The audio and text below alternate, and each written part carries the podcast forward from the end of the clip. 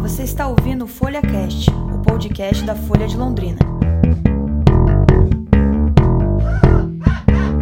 Bolsonaro na ONU. A decisão do STF.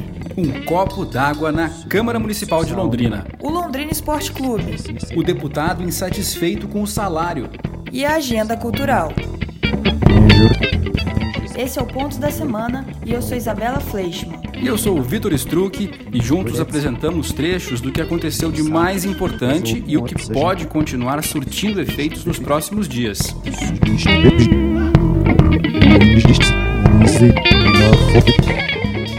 A agenda política da semana passada foi dominada pela repercussão do discurso do presidente Jair Bolsonaro na 74ª Assembleia Geral da ONU. A imprensa do mundo inteiro repercutiu a fala do presidente, que dedicou pelo menos os 10 minutos iniciais a atacar os médicos cubanos que trabalhavam no Brasil, a situação da Venezuela e até o Foro de São Paulo.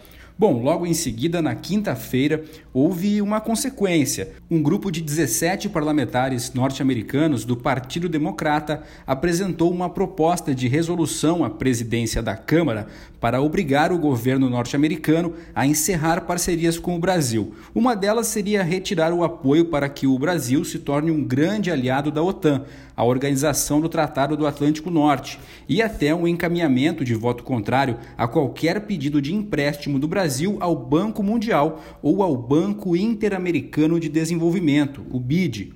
Isso baseado nos índices de desmatamento apresentados pelo Instituto Nacional de Pesquisas Espaciais.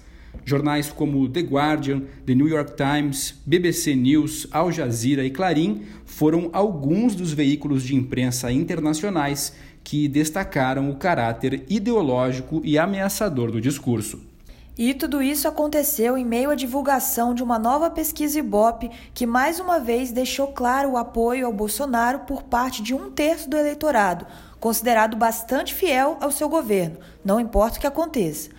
Bom, de acordo com a pesquisa encomendada pela CNI, Confederação Nacional da Indústria, realizada entre 19 e 22 de setembro, o governo é considerado bom ou ótimo por 31% dos eleitores, queda de apenas 1% em relação ao mês de junho, ou seja, revela estabilidade. Houve crescimento na porcentagem de eleitores que consideram o governo ruim ou péssimo. Esses eram 27% em abril, 32% em junho e 34% agora em setembro. O Ibope ouviu 2 mil pessoas em 126 cidades.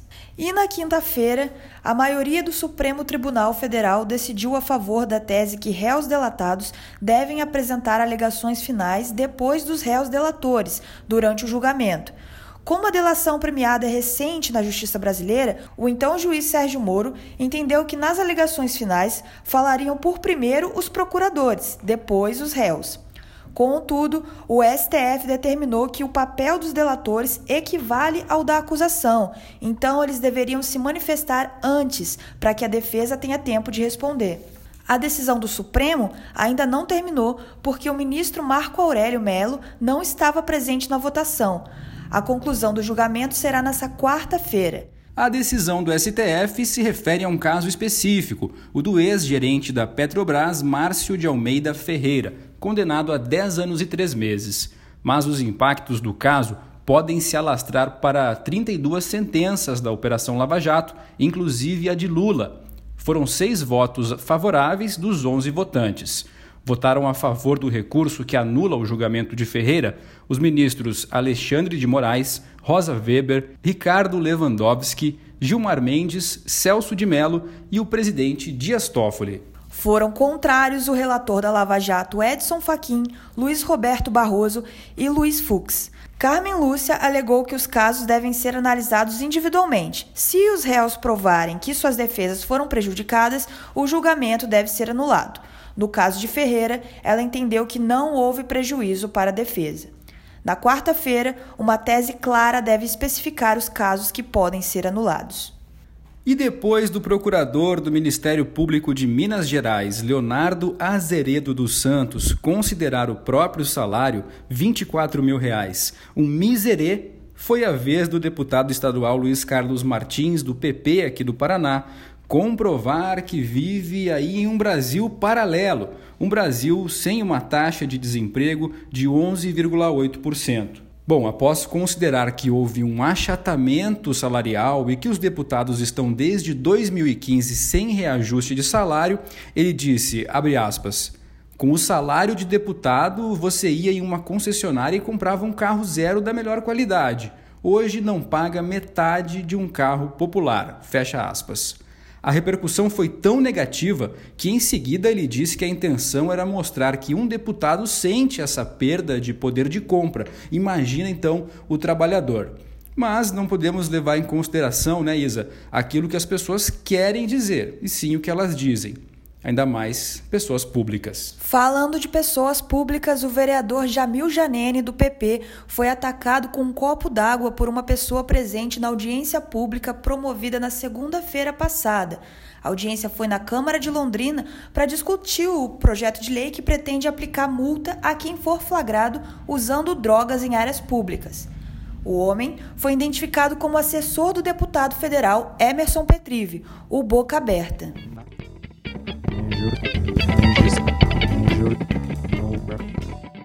E nós aproveitamos o nosso podcast para convidar os ouvintes a conferirem uma reportagem muito especial produzida aqui pela equipe da Folha de Londrina. A repórter Laís Steine foi acompanhar um desfile de moda diferente por aqui e muito interessante, porque todos os looks foram criados com peças de roupas e retalhos encontrados no lixo. É o projeto Cata Moda da Cooper Região, a maior cooperativa de material reciclável aqui de Londrina.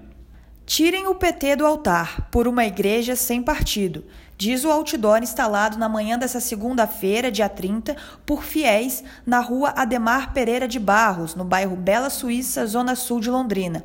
A placa é assinada pelo movimento Brasil Católico. Ela foi cedida por um membro do grupo e critica posições do arcebispo de Londrina, Dom Jeremias Steinmetz, tido por alguns fiéis como membro do Partido dos Trabalhadores. O movimento começou depois que a igreja se manifestou contrariamente à reforma da Previdência, em junho deste ano. O presidente do PT em Londrina, Odarlone Orente, disse que não afiliados ao partido no altar ou em púlpito de qualquer religião e pediu que a igreja resolva seus problemas entre si e deixe o Partido dos Trabalhadores em paz. A igreja não respondeu à reportagem. E vamos mudar de assunto para um tema bem mais agradável. A semana passada começou com a eleição de Lionel Messi como o melhor jogador do mundo. Pela sexta vez, o atacante do Barcelona levou o título da FIFA, deixando para trás Cristiano Ronaldo, da Juventus, e Virgil van Dijk, do Liverpool. A premiação, realizada na Itália, também consagrou Megan Rapinoe, destaque dos Estados Unidos na Copa do Mundo Feminina, como melhor jogadora. Mas nada foi tão especial quanto o resultado do prêmio de melhor fã. Este foi parar nas mãos da brasileira Silvia Greco, mãe do pequeno Nicolas, que é deficiente visual e torcedor do Palmeiras. A Silvia então narra os jogos para o filho e, por conta desse gesto que encantou o mundo, levou o prêmio. Golaço do Brasil, digno da hashtag Não é só futebol. E para o Londrina Esporte Clube as coisas não estão indo tão bem. Depois de duas derrotas seguidas no Estádio do Café para o Esporte e para o Vila Nova, o Londrina despediu-se de mais um técnico, o Cláudio Tencati. Deu as boas-vindas então ao novo técnico Mazola Júnior. Ele é ex-comandante do Criciúma e do CRB, e ele chega ao Tubarão com essa missão de salvar o time da zona de rebaixamento. O próximo jogo do Leque é fora de casa contra o Cuiabá, nesse sábado, dia 5 pelo menos a situação não está tão grave quanto lá no Greminho. É que no Campeonato Carioca de Futebol Feminino houve uma goleada histórica, Isa. As meninas do Flamengo venceram o Greminho por 56 a 0. É isso mesmo, você não ouviu errado, 56 a 0, quase um gol a cada um minuto e meio de jogo. Em nota, a Federação de Futebol do Estado do Rio de Janeiro exaltou que os princípios é, são incentivar a modalidade e dar visibilidade ao futebol feminino e, claro, estão muito à frente dos aspectos técnicos. E em Londrina, o apostador da lotérica Higienópolis acertou as seis dezenas do concurso da Mega Sena, realizado nesse sábado, dia 28. Ele faturou o prêmio de 5 milhões. O sortudo fez uma aposta única. Foi o prêmio mais alto apostado na pequena lotérica na Avenida Genópolis, que existe há cinco anos. O Ministério da Educação anunciou o desbloqueio de 2 bilhões de reais. O MEC vai encaminhar 58% destes recursos para recompor o orçamento das universidades e institutos federais. O anúncio foi feito nesta segunda-feira em Brasília pelo ministro Abraham Weintraub. O dinheiro cobrirá despesas de custeio, como água, luz, materiais e prestação de serviços terceirizados. Os outros 42% serão destinados à educação básica e bolsas de pós-graduação e exames educacionais. Na semana passada, o ex-procurador-geral da República, Rodrigo Janot, relatou a veículos de comunicação que pretendia matar o ministro do Supremo, Gilmar Mendes, e se suicidar. Ele tinha pedido o impedimento de Gilmar na análise do habeas corpus do empresário Ike Batista. O ápice foi quando Gilmar falou da filha de Janot. Abre aspas.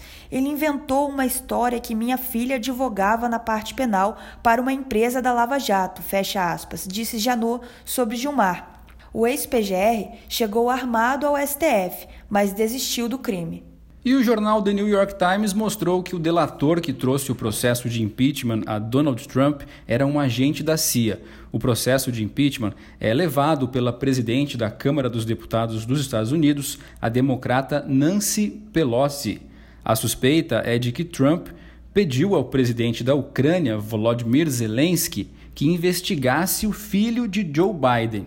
Biden foi vice-presidente de Barack Obama e é um dos pré-candidatos para a próxima eleição no ano que vem. É a quarta vez na história dos Estados Unidos que tem início um processo de impeachment de um presidente em exercício, o que nunca vingou. O primeiro caso foi contra Andrew Johnson há 151 anos, os dois últimos contra Richard Nixon e Bill Clinton, e foram nos segundos mandatos. E o nosso destaque cultural desta semana é para o show do guitarrista, cantor, compositor e produtor musical londrinense Marco Aurélio Silva. O Marco Aurélio já tem uma história bem legal na música aqui em Londrina e sobe ao palco do Bar Valentino nesta quinta-feira às 9 horas da noite para apresentar canções autorais ao lado dos músicos Caleb Leal, Rafa Santos e outros convidados especiais. É isso, você ouviu o Pontos da Semana, o podcast com o que você precisa saber para estar bem informado. O roteiro é meu e do Vitor Struck e a produção e edição é da Patrícia Maria Alves. A trilha sonora foi cedida pela banda londrinense Aminoácido.